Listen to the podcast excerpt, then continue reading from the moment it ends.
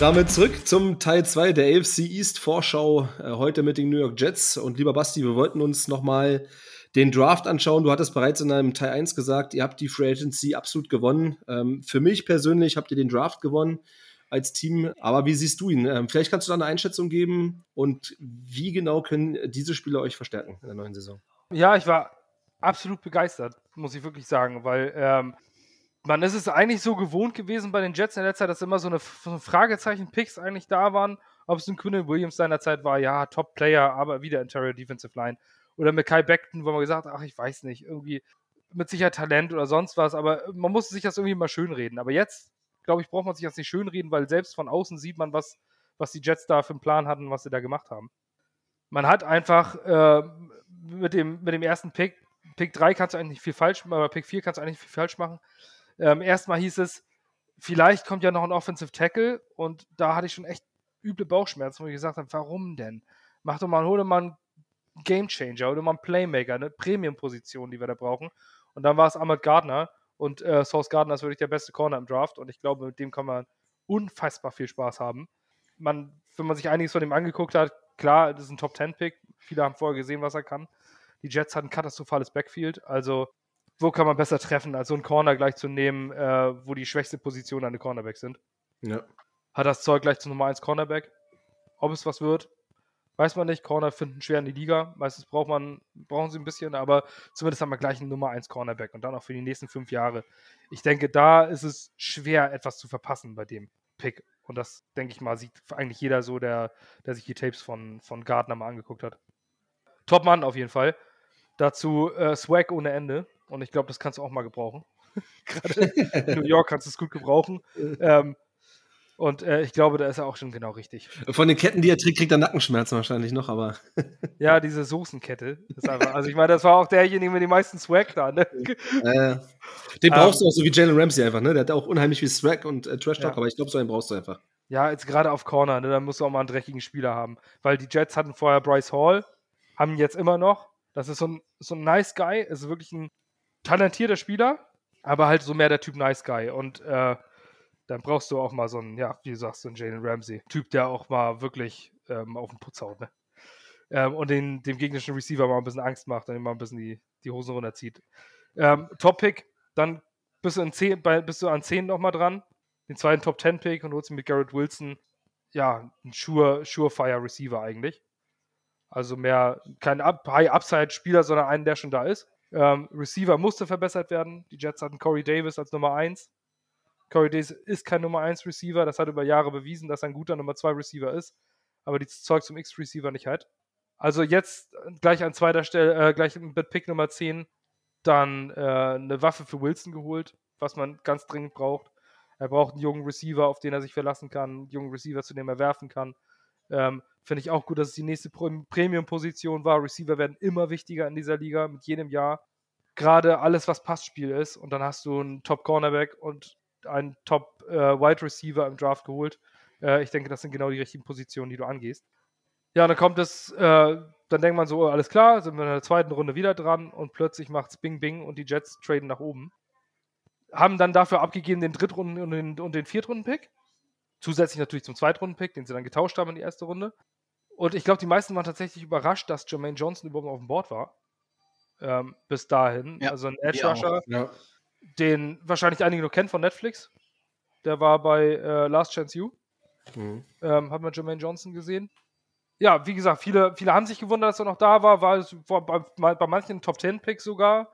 Ähm, oder in, in, in, der ersten 15, dass er auf 26 noch da war, war dann wirklich äh, sehr überraschend. Man, es gibt diese Serie ähm, von den Jets, die nennt sich One Jets Drive. Die meisten Patriots-Fans werden sich ja für den ständigen Scheiß interessieren, berechtigterweise, aber ähm, es, es, ist quasi wie Hard Knocks, nur über die Jets und das von den Jets selbst produziert. Und dort sieht man, wie sie im Draft, also gibt es eine Folge, wie, wie, Joe Douglas im Draft von Pick 16 oder 17 an versucht hat, zu jedem Team anzurufen, das versucht zu traden, weil Jermaine Johnson auf dem Board war. Und dann mal total frustriert aufgelegt hat, das Telefon weggeworfen hat, scheiße, schon wieder nicht und alles. Und es, er fiel und fiel und fiel und fiel. Auf 26 hieß es dann plötzlich, yo, wir haben den Trade. Und, äh, und die haben sich in den Arm gelegen und gefeiert, als hätten sie gerade, äh, als wären sie jetzt gerade in den Super Bowl angezogen. ähm, und haben dann mit Jermaine Johnson. Und ich denke mal, du hast damit in der ersten Runde haben die Jets gleich drei Impact-Player, potenzielle Impact-Player geholt. Absolut. absolut. Ähm, mit Wills Receiver, Cornerback und ein Edge Rusher und das alles drei ähm, Top 3 Spieler der, der äh, Draftboards auf ihren eigenen jeweiligen Positionen. Damit hast du eigentlich schon alles gewonnen. In meinen Augen. Also, was heißt alles gewonnen? Hast du den Draft schon, bist du, gehörst du zu den Gewinnern im Draft. Ja, drei First Rounder helfen halt häufig, ne? Ja, auf, es sei denn, du bist die Miami Dolphins. Aber dann, wenn du da irgendeinen Slot Corner äh, holst, den drei Jahre später keiner mehr kennt. Aber gut, da, ey, wahrscheinlich, möglich, so wie es im Draft immer ist, wird wahrscheinlich einer von den dreien nicht einschlagen. Und ja. äh, zum, wo man nicht mit rechnet, das wird dann plötzlich äh, irgendein Backup-Spieler oder sowas, kann ja mal vorkommen. Aber zumindest, wenn du drei Pfeile hast auf dem Jahrmarkt, dann ist die Wahrscheinlichkeit hoch, dass du den Luftballon auch triffst. Und, ja. Äh, Vielleicht ist denke, euer Nikhil Harry ja auch dabei. Ja, gut, wir äh, sonst draften wir ja nie Wide Receiver im Gegensatz zu Belichick. Ja, ja. die es dann einfach nicht werden. Es ging ja noch weiter, zum Beispiel mit Brees Hall. Da habt ihr euch ja auf der Running Back-Position auch nochmal eigentlich ähm, brillant verstärkt. Zwar war die Running Back-Klasse jetzt in diesem Jahr nicht ganz so stark, aber mit Brees Hall habt ihr natürlich trotzdem einen Top-Prospect an Land gezogen, muss man auch mal sagen. Also ich bin tatsächlich auch sehr, sehr begeistert von dem Pick, auch ähm, wenn ich viel, äh, viel von der Analytics-Gemeinde, äh, der Analytics-Szene lese und äh, verstehe und ähnlich sehe. Brees Hall ist ein, so ein Home Run-Hitter. Und so einen brauchst du. Du brauchst einfach so einen. Vielleicht ist die Halbwertzeit von Running Backs nicht so hoch, aber du hast keinen First-Round-Pick investiert. Du hast einen Second-Round-Pick investiert. Die Jets haben Second-Round-Picks investiert, zum Beispiel in Denzel Mims, wo man immer noch hofft, dass er was wird. Und mhm. man es nicht so richtig weiß, jetzt im dritten Jahr. Dann ist es doch gut, dann holst du einen Running Back, der vielleicht nur eine Halbwertzeit von drei, vier, fünf Jahren hat, aber der in diesem System, wo du Run-First-Offense fährst und eigentlich nur Michael Carter hast, Ansonsten hast du einen alternden Tevin Coleman, der immer mal ganz gut ist, um mal ein paar Snaps zu spielen, aber ansonsten hast du keinen. Da einen Top-Running-Back zu haben, der catchen kann, der blocken kann und der auch laufen kann, ist super. Also in meinen Augen war Brees Hall ist eigentlich ein First-Round-Talent. Du hast ihn am Anfang der zweiten Runde gekriegt. Was willst du da viel falsch machen? Bevor du irgendein Projekt als Backup-Tackle holst oder sowas, den du dann vielleicht noch langsam sammelst, jetzt so einen Spieler zu holen, ist eigentlich genau das Richtige, in meinen Augen zumindest. Okay, ähm, gehen wir die Liste mal weiter. Auch Jeremy Ruckert, der Tight End von Ohio State, ähm, ja auch ein Prospect, der in seiner Positionsgruppe relativ weit oben war auf dem Board. Die Tight End-Gruppe natürlich in Gänze nicht so stark wie, wie andere Positionsgruppen, aber auch mit äh, Ruckert hast du ja nochmal einen super Prospect ähm, eingefangen. Wie siehst du ihn und auch äh, Max Mitchell und äh, Michael Clemens, die ja nochmal Late Round ähm, gepickt worden sind? Können die eine Verstärkung sein? Bei Michael Clemens habe ich so ein paar Zweifel, allein schon, weil er 25-jähriger Rookie ist. Bei oft äh, als Talent höher bewertet, aber äh, wenn er schon so weit fällt, dann wird das schon einen Grund haben, den wir vielleicht nicht kennen. Aber er soll ja auch so ein bisschen so ein Thug sein, also so ein bisschen verbrecherische Einleihen haben, viel Off-Field-Issues. Keine Ahnung, ob da was wird. Aber gut, wenn du in der vierten oder fünften Runde, wenn du mal daneben liegst, dann ist es halt so. Max Mitchell, ja gut, du brauchst einfach, wir brauchen einfach einen dritten Tackle. Wir hatten Chuma Edoga vor, der kann gar nichts. Und äh, dann so, so ein Projekt, okay. Aber es ist auch so, so sehe ich auch in den späten Runden, Tag 3, wenn du dann einen Tackle holst, ja gut, vielleicht wird er ein guter Backup. So. Ist ja so ein bisschen die Patriots-Strategie. Viert- und Fünft-Runden-Picks äh, in, in die O-Line äh, pushen, die nicht sofort starten müssen. Das heißt, er ist hinten dran und wenn mal einer ausfällt, dann kann man ein bisschen was zeigen und ansonsten hat man erstmal ein, zwei Jahre Zeit, um sich in der Liga zu zeigen.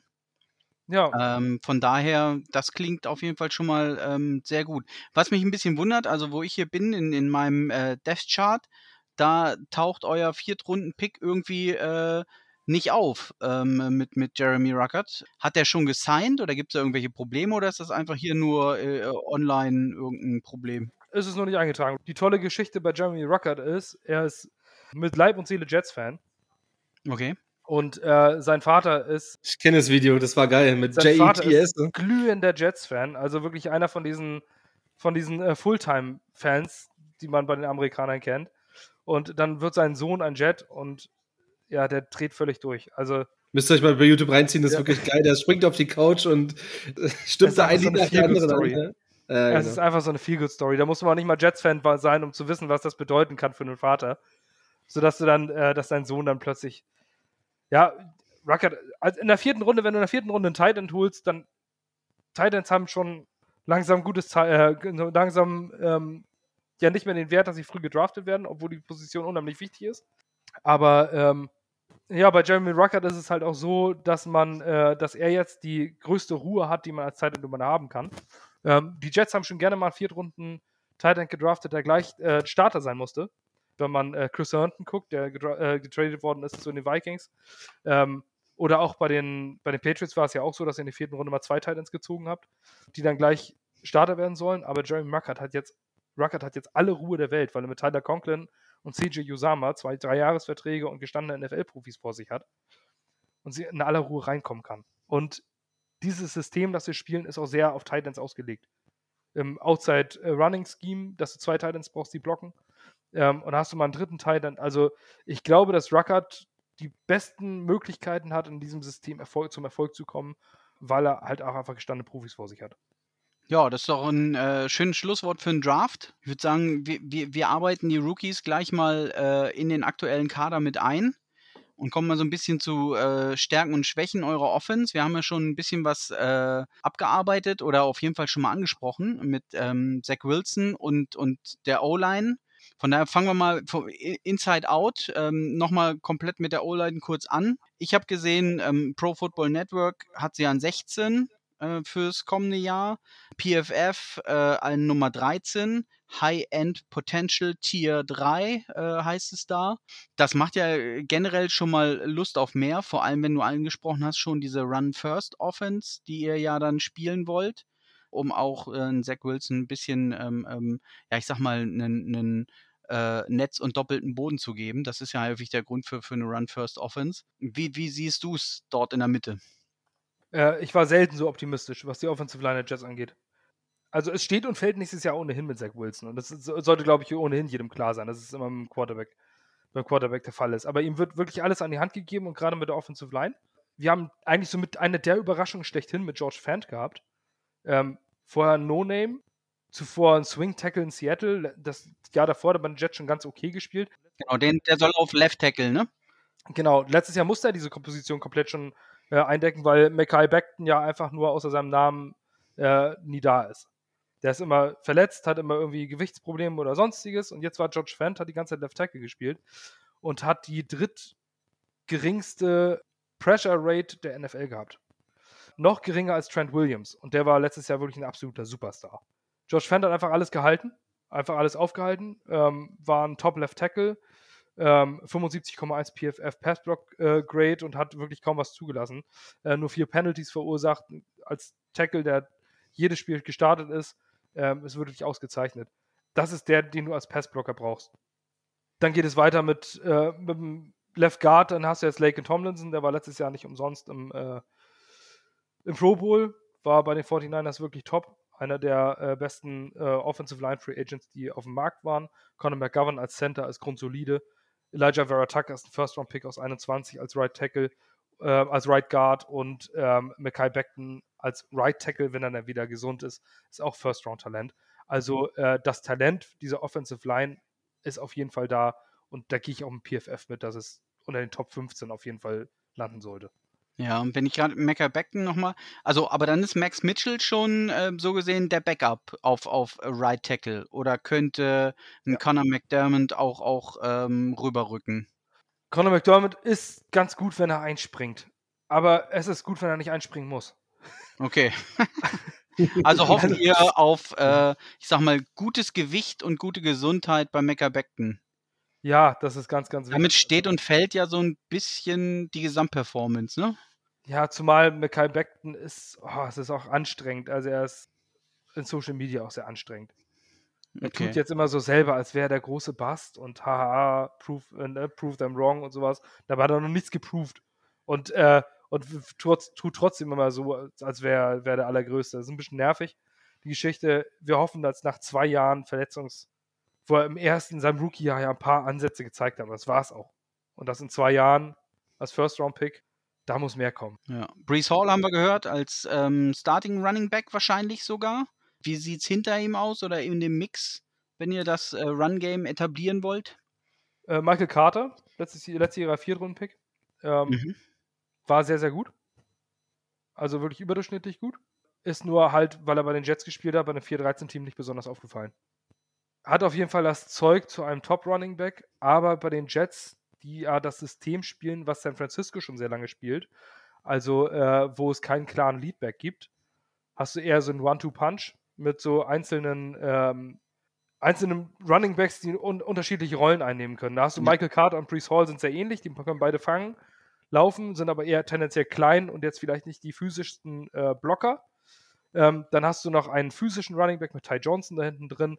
Also du hast ein äh, sehr, sehr komplettes, sehr, sehr, komplette Gruppe, die sich gegenseitig äh, unterstützen kann. Und ich glaube, dass Brees Hall und Michael Carter sehr ähnliche Typen sind. Und hast du einen One-Two-Punch. Also meistens spielen sie mit zwei Running Backs, du hast keinen klaren Starter. Ja, sehr gut. Also ich meine, aus New England, ähm, ähm, auch das sage ich, glaube ich, äh, in, in jedes Mikrofon, ähm, was ich irgendwie erwische. Dieses Three-Headed, Four-Headed Monster. Und äh, wenn ihr da keinen Livion Bell diesmal mit einem großen Vertrag ausstattet. Ähm, wir hatten das Thema schon mal, sondern eben auf mehrere Köpfe das Ganze verteilt oder mehrere Schultern. Ähm, dann kann ja auch ruhig mal einer zwei Wochen ausfallen und dann bricht nicht gleich das ganze System zusammen. Und gerade wenn man dann auf Run First geht, ja, sieht das ja ganz gut aus. Ähm, die, ich glaube, die, die Titans hatten wir jetzt schon mit dem Rookie und Tyler Conklin und CJ Ozuma ähm, dazu. Wie sieht sonst bei euch auf Receivern aus, neben eurem äh, Top-Draft-Pick äh, Garrett Wilson? Äh, deutlich besser. Deutlich, deutlich besser. Also Elijah Moore ist wirklich äh, ein Diamond in the Rough. Ähm, der hat letztes Jahr schon gezeigt, was er kann. Ähm, jeder College Football verfolgt und gesehen hat, was er, ähm, was er bei Ole Miss geleistet hat. Das ist wirklich eine, eine Granate-Typ Tyreek Hill. Also ich hoffe nicht vom Charakter, sondern vom, ähm, vom Spielerischen her. Ja. Er ist jetzt auch nicht der körperliche größte, körperlich größte, aber kann von X-Receiver über Slot-Receiver einfach alles spielen. Und das hat einen irren Speed, unheimlich gute Hände und äh, da hast du jetzt auch keinen klaren X-Receiver. Das könnte jetzt tatsächlich Garrett Wilson werden. Aber ob man den schon auflassen will als Rookie, sei mal hingestellt. Mit Corey Davis hast du zumindest einen Proven Veteran. Ähm, und ich denke, dass diese drei, also Elijah Moore, Corey Davis, ähm, und jetzt auch Garrett Wilson gegnerischen Defensive Coordinatoren durchaus mal Bauchschmerzen bereiten könnten, was die letzten Jahre bei den Jets Receiver Gruppen nie der Fall war. Ähm, jetzt hast du eine ganz gute rounded Gruppe. Corey Davis ist mehr so der Contested Catch Guy, der physisch ist. Dann hast du einen Garrett Wilson jetzt, klar, der Rookie muss sich noch einspielen. Du hast einen Elijah Moore, der unheimlich schnell ist, extrem guter Routenläufer ist. Also du hast auch wieder unterschiedliche Spielertypen, die du da einbauen kannst. Und hast mit Braxton Barrios noch einen echten Elite-Backup. Ähm, den, der einigen Patriots-Fans wahrscheinlich noch, äh, noch bekannt ist. Ja, ja, pick, pick, pick your player. Ja. Ähm, ich habe mir jedes Mal genommen, ähm, weil er ja irgendwie unser Mini-Edelman ist. Ähm, und dann auf dem Slot da auch, ähm, ja, ich sag mal, für Furore sorgt und auch bei euch in Special Teams. Das hat er in der zweiten Saisonhälfte letztes Jahr auch gezeigt, dass er auch diese Edelman-Klasse äh, spielen kann, wenn mhm, es darauf ja, ankommt. Aber es ist gut, ihn als Backup zu haben und nicht als Fulltime-Starter. Ja. Auch gegen die Bucks war, war sehr überzeugend. Ja. Auf jeden Fall mein Underdog-Lieblingsspieler äh, bei euch. Ähm, Gerade auch wegen der Historie oder dem Background äh, mit den Patriots. Ja, und alles dahinter ist kaum erwähnenswert. Denzel Mims, ja. Zweitrunden-Pick aus 2020, der wird nichts mehr. Da bin ich mir sicher. Das ist ein Bust. Aber ansonsten hat man zumindest vier Receiver, die äh, NFL-Starterniveau haben und ich denke, damit kann man arbeiten. Okay. Ja, dann habt ihr gepantet und eure Defense muss aufs Feld. Was ist da so los? Vielleicht auch Inside Out oder vorne, Front Seven? Ja, die Defensive Line ist natürlich, also ich meine, hat natürlich Namen, ne? Quinnen Williams, Carl Lawson, John Franklin Myers hat einen guten Vertrag unterschrieben, ist sehr, sehr underrated in der Liga, hat eigentlich immer die besten äh, Pressure Rates, über 10%, also immer im, ähm, im 90er Percentile und höher. Also ist wirklich alles, was äh, Pass Rush geht, wirklich ausgezeichnet. Und dazu ähm, Jermaine Johnson, euer Rookie? Genau, mit Jermaine Johnson hast du halt noch einen, obwohl ein Edge Rusher als Rookie jetzt vielleicht nicht sofort Impact hat. Nicht jeder ist TJ Watt, ne? Und also ich sag mal, viele, einige brauchen natürlich auch ein bisschen. Ob Jermaine Johnson jetzt gleich den Impact hat, er hat aber die Möglichkeit zu rotieren, weil er nicht alleine da ist. Er hat noch einen Bryce Huff, er hat noch einen, äh, einen Jacob Martin, er hat ähm, diverse Jabari Soniga, also es sind alles so underwhelming äh, Prospects der letzten Jahre, aber alle, die irgendwo schon mal gezeigt haben, dass sie als Rotational Pieces auf jeden Fall funktionieren können. Und ähm, gerade in der Salah Defensive Line, sie versuchen sich diese Arik Armsteads ähm, und diese, ähm, na, wer heißt er noch? Nick Bosa. So, sie versuchen sich diese Typen reinzuholen und halt unheimlich viel Rotation reinzubringen. Ähm, Quinn Williams ist in der Mitte der Anker und dann viel Rotation über Außen mit viel Edge Rush. Die Jets haben viel Talent auf diesen Positionen und ich denke, dass die Defensive Line das Punktstück werden könnte. Aber ihr spielt eher 4-3, oder? Also jetzt nicht mit Ja. dem Nose Tackle, sondern mit zwei äh, die Tackeln. Ja, also das ist, ähm, es wird viel umgestellt, aber das Klasse, es ist eigentlich ein 4-3 äh, Outside-Scheme, ja. Okay. Was habt ihr dann für Linebacker da so?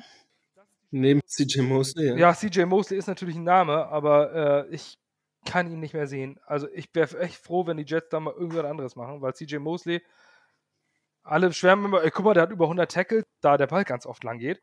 Also fällt es eher auf, wenn du, wenn du Tackles verpasst. Das tut CJ Mosley unheimlich oft und das ist unheimlich schlecht in der Coverage. Das gefällt mir überhaupt nicht, was er tut. Also er ist gut, er ist in Ordnung, aber nicht, längst nicht das, was er bekommt. Da kriege ich 17 Millionen. Das ist viel zu viel. Und äh, auch von der Leistung her finde ich das, ähm, kannst du das, wenn du im selben Raum sitzt und in derselben Positionsgruppe bist, kannst du es irgendwann nicht mehr verkaufen. Dass der neben, neben dir so viel Kohle kriegt. Bekommt ihr jetzt noch mal was von ihm? Also für ihn? Also wenn jetzt ist ein Cut-Kandidat oder ein Trade-Kandidat irgendwie, ist da Nee, der? Vertrag ist so mies strukturiert worden seinerzeit, als er geholt wurde. Und da hat er dieses Jahr Okay. Opt-out noch genommen in der Covid-Geschichte, Naja. dadurch, dass sich jetzt nochmal ein Mhm. Jahr verzögert hat. Ich glaube, sie finden jetzt 17 Millionen und wenn du ihn cuttest, dann würdest du nur 2 Millionen oder sowas. Und der Rest ist der ja, Money. Das lohnt sich also nicht. Okay, verstehe. Also- ja, verstehe. Der sitzt sicher im Sattel, hat noch seine drei Jahre Vertrag, aber er ist der klare Starter. Also man muss damit leben, aber man kann auch damit leben. Es gibt Leute, die schlechtere Leute. Cool, sagen wir nochmal zwei Sätze äh, zum, zum Backfield vielleicht, bevor wir dann auch schon zum Ende kommen müssen an der Stelle. Was sagst du da? Neben der Sriracha-Soße? ja, ja, ja, natürlich. Source Gardner muss natürlich, was ich aber schon gesagt habe. Also ich glaube nicht, dass 2022 Source Gardner ein Impact-Player wird.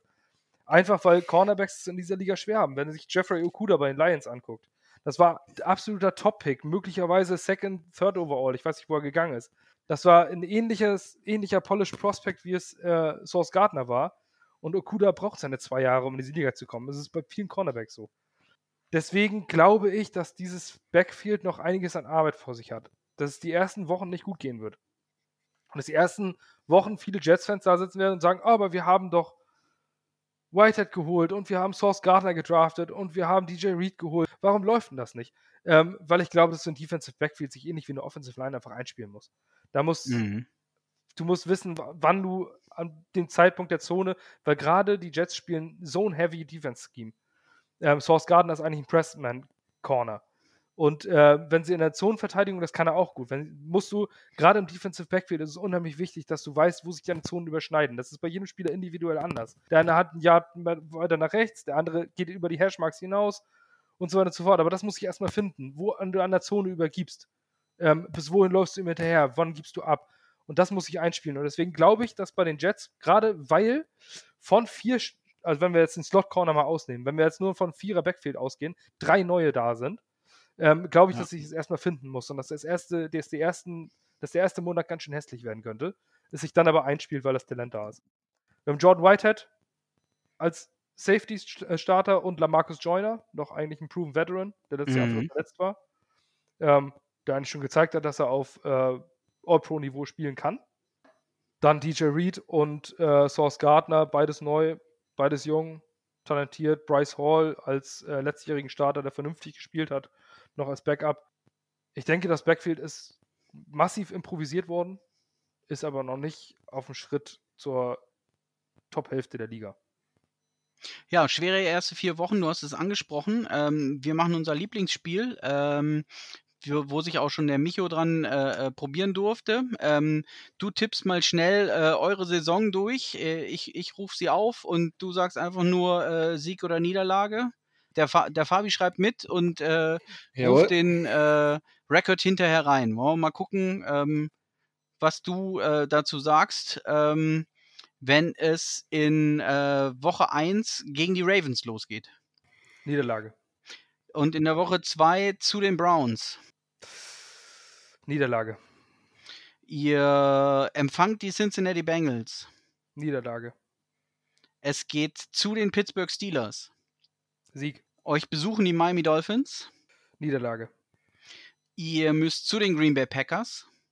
Niederlage. um gleich weiterzureisen zu den Denver Broncos. Niederlage. Äh, die New England Patriots kommen euch besuchen. Niederlage. Ähm, die Buffalo Bills kommen euch besuchen. Niederlage. Nach der Bye Week äh, müsst ihr nach New England. Sieg nach der Bye Week. Äh, zu Hause gegen die Chicago Bears zu spielen. Sieg. Zu den Minnesota Vikings. Das werden wir auch gewinnen. Zu den Buffalo Bills. Niederlage. Zu Hause gegen die Lions. Sieg. Zu Hause gegen die Jacksonville Jaguars. Das wird ein Sieg. Bei den Seattle Seahawks. Ah, Gino, das, das wird ein Sieg. Okay. Und äh, zum Abschluss im Januar äh, zu den Miami Dolphins in die Sonne Floridas. Da werden wir möglicherweise noch einen Wildcard-Platz spielen. Da wir die Jets sind, werden wir das Spiel auf jeden Fall dann verlieren. Okay. okay, dann habt ihr einen Rekord von 7 zu 10 nach der Regular Season. Ja, das war Zumindest, spontan äh, rausgehauen. Ich hätte jetzt wahrscheinlich den Sieg bei den Patriots umgetauscht in das Heimspiel. Aber im Nachhinein glaube ich, dass wir ein Spiel gegen die Patriots gewinnen werden. Einfach. Ja, der, der vielleicht. Glaube kann ja bekanntlich äh, Berge versetzen. Also ich Ähm, hab, von daher. so wenn ich, wenn ich diese, diese, den Schedule eigentlich nicht durchgehe, dann bin ich, dann sehe ich uns irgendwo bei einer 5-12, aber 7-10 wäre natürlich auch ganz nett. Da- Das ist Ja, auf jeden Fall das Ceiling, oder? Ja. Ja, absolut. Also ich glaube, dass das Ceiling bei 9-8 liegt tatsächlich bei den Jets dieses Jahr. Wenn alles klickt, dann äh, könnte es tatsächlich auch mal eine, eine Nicht-Losing-Saison werden. Das ist, Best Case quasi. ja, genau. Best-Case-Szenario stelle ich mir eine 9-8 vor. Das ist wirklich das höchste der Gefühle. Okay. Ja, ja, alles klar. Worst Case? Äh, Also aus der Worst Null zu Case wissen? wäre 3-14. 3,14. Das habe ich euch übrigens getippt im äh, Podcast mit den, mit den Saints. Das würde mich tatsächlich überraschen. Die Jets sind immer für eine Überraschung nach unten gut. Okay, ihr Lieben, dann haben wir nach den Dolphins auch die Jets beleuchtet. Wir hoffen, dass wir ja, gut durch die Hitze kommt. Und ja, Basti, dir würde ich die letzten Worte nochmal überreichen. Vielen, vielen Dank. Auch so groß die, äh, für die Einladung, so groß die Rivalität ist, wünsche ich jedem Patriots-Fan äh, für euch eine erfolgreiche Saison. Und ähm, möglicherweise können wir ja mal mit 1-1 diese Saison splitten. Das wäre doch mal ganz nett. In dem Sinne, macht's gut, bis dann, ciao. Macht's gut.